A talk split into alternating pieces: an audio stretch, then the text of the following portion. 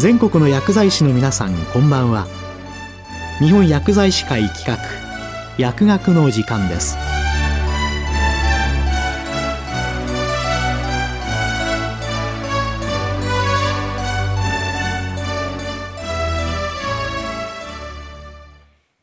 今日は厚生労働省アワ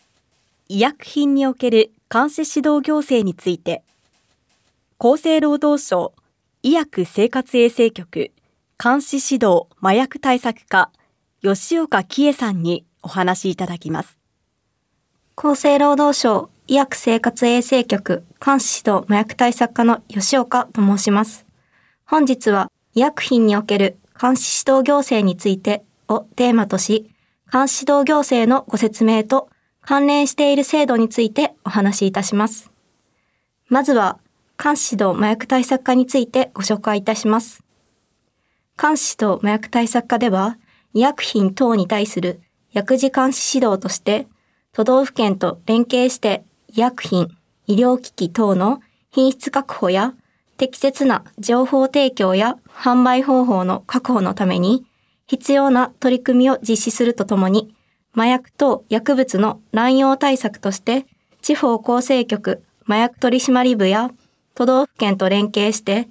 指導監視、捜査、青少年等への予防啓発等を実施しています。本日はこのうち薬事監視指導について掘り下げてご紹介したいと思います。薬事行政は医薬品、医療機器等の品質、有効性及び安全性の確保に関する法律、略称薬機法という法律に基づくものですが、はじめに薬機法において、そもそもなぜ薬事監視指導を行う必要があるのかという点からご説明したいと思います。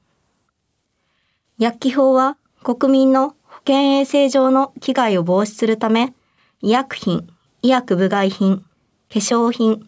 医療機器及び再生医療等製品など、国民の保健衛生上極めて重要なものの品質、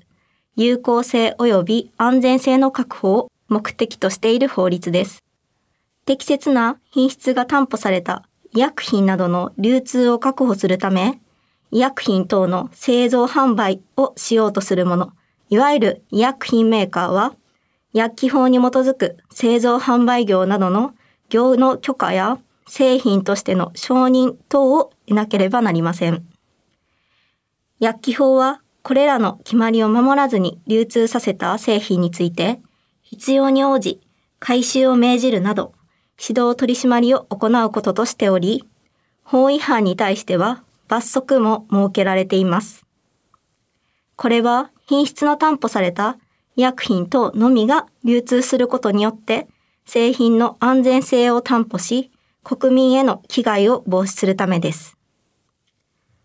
このような目的で実施する医薬品に対する薬事監視指導には、先に述べた回収等の指導取締りだけでなく、インターネット販売製品の買い上げ調査等を実施し、偽造医薬品が流通しないような取り組みや、不適切な個人輸入を防ぐための輸入監視、また医薬品等の虚偽、古代な広告を規制するための取り組みとして、医療用医薬品の販売情報提供活動監視事業を実施しているなど、幅広いものとなっております。その中で今回は医薬品の品質確保という観点に焦点を当ててお話ししたいと思います。医薬品の製造管理、品質管理の手法は、 Good Manufacturing Practice の略となります GMP という基準として国内においては医薬品及び医薬部外品の製造管理及び品質管理に関する省令、略称 GMP 省令により定められており、各製造所がこれに適合しているかについて、独立行政法人医薬品医療機器総合機構略称 PMDA や各都道府県と連携して査察や指導を行っています。GMP 省令への適合性は、薬機法第14条の規定に基づき、医薬品、医薬部外品、または化粧品の製造販売の承認を受けるための要件の一つとして設定されております。また GMP 省令においては以下の4つの観点で要求事項が定められております。1点目が人員組織の確立です。製造所ごとに製造管理者を配置し、製造部門と品質部門を監督させること。また、製造管理、品質管理業務を適切に実施得る能力を有する人員を十分に確保することが求められています。2点目が構造設備の完備です。作業室や機器が衛生的であり、手順書に基づいて保守、点検をすること、コンタミネーションを防止する構造を有し、空気処理システムや製造用水の供給設備を配備することが求められています。3点目が作業内容の明確化と記録です。製品の規格や試験方法等を記した製品標準書、各種基準書、手順書が整備されていることや、製造記録、試験記録、保管水筒記録、衛生管理記録等が作成、整理、保管されていることが求められています。最後に管理業務の実施です。製造部門は手順書等に基づいて適切な製造管理の業務を行うこと。品質部門は製造部門が行う工程管理が適切かどうかの確認や、抜き取り検査等を行うことが求められています。これらの観点から、医薬品等の製造における原料の受け入れから最終製品の包装、出荷に至るまで、全製造工程における組織的な管理に基づく品質確保体制を確立するための諸基準となっております。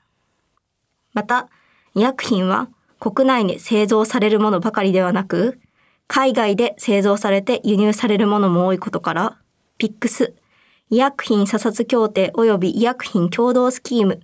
という GMP に関する国際的な団体が存在し、日本を含めた50カ国、地域の医薬品査察当局が参加しています。ピックスでは国際基準となる医薬品 GMP の指針を作成し、国家間で国際整合性を図りながら、当局間の相互査察が進むよう活動を続けています。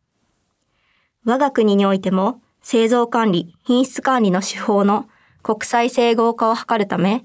PIX で作成された国際的な基準に基づき、令和3年8月に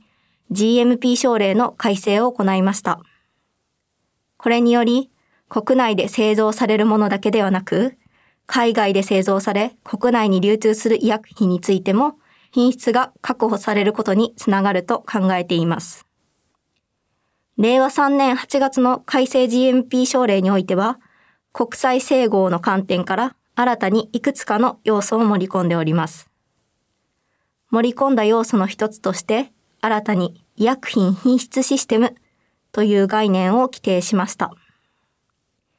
医薬品品質システムとは、医薬品にかかる製品の製造業者が当該製品の品質に関して管理監督を行うためのシステムを言い、製造業者は実効性のある医薬品品質システムを構築し、品質方針や品質目標の設定、必要な資源の配分や定期的な医薬品品質システムの調査を実施することが必要となります。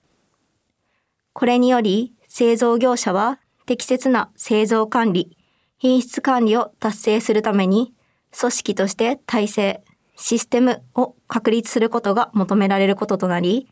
医薬品の品質確保が進むことが期待されます。他にもデータインテグリティという手順書や記録等の信頼性を確保するための措置について新たに規定しました。データインテグリティは解釈の難しい概念ですが、欠落がないこと、正確な内容であること、他との不整合がないこと、といった観点を担保できるよう、継続的な管理や整合が生じた場合の原因究明、所要の是正措置等についても実施する必要があります。その他にも新たに省令に規定したものもございますが、このような省令改正により国際整合化を図ることで我が国における医薬品の品質確保にもつながると考えております。一方で一昨年末には、後発医薬品である抗心筋剤に睡眠導入剤が混入し、多数の健康被害が生じるという事案が発生したことは、皆さんもご承知かと思います。このような事案は医薬品の品質や安全性への信頼を揺るがすものであり、再発防止や信頼確保に向けた様々な取り組みを進めているところですが、本日はその一部をご紹介したいと思います。こうした事案が起こってしまった背景には、医薬品メーカーにおいて経営層なども含めた会社全体として品質管理に対する意識が不足しており、組織体制が整備されていなかったことが挙げられます。その再発防止策としては、令和3年8月に改正薬機法が施行され、医薬品メーカーに対し、責任役員の設置や、その権限、責任の明確化を義務付けました。また、後発医薬品の製造所における GMP の遵守状況については、主に都道府県が査察や指導を行っていることから、都道府県による監視指導の強化徹底の対応策の一つとして、全国での一斉無通告査察の実施や、各都道府県での査察指標の向上のための査察マニュアルの策定などの取り組みを進めています。なお、今回は医薬品と GMP に焦点を絞りご説明しましたが、GMP 症例の他にも、医療機器では QMS 症例、再生医療等製品では GCTP 症例が定められており、それぞれの基準の遵守状況に対する確認、指導などを通じて、国内で販売されている医薬品、医療機器、再生医療等製品等の品質の確保を行っています。以上、簡単ではありますが、医薬品における監視等行政についてお話しいたしました。品質確保にかかる GMP 症例等は、日常生活においてはあまり聞き慣れないワードになりますが、少しでも身近に感じていただければ幸いです。より良い医薬品を国民の皆様に届けるために必要な制度はどのようであるべきか、日々問いかけながら業務に携わりたいと思います。今後とも特に薬学に関わる皆様におかれましては、ご協力のほどよろしくお願いいたします。最後までお聞きいただきありがとうございました。今日は厚生労働省アワー医薬品における監視指導行政について、厚生労働省医薬生活衛生局監視指導麻薬対策課吉岡喜恵さんにお話しいただきました。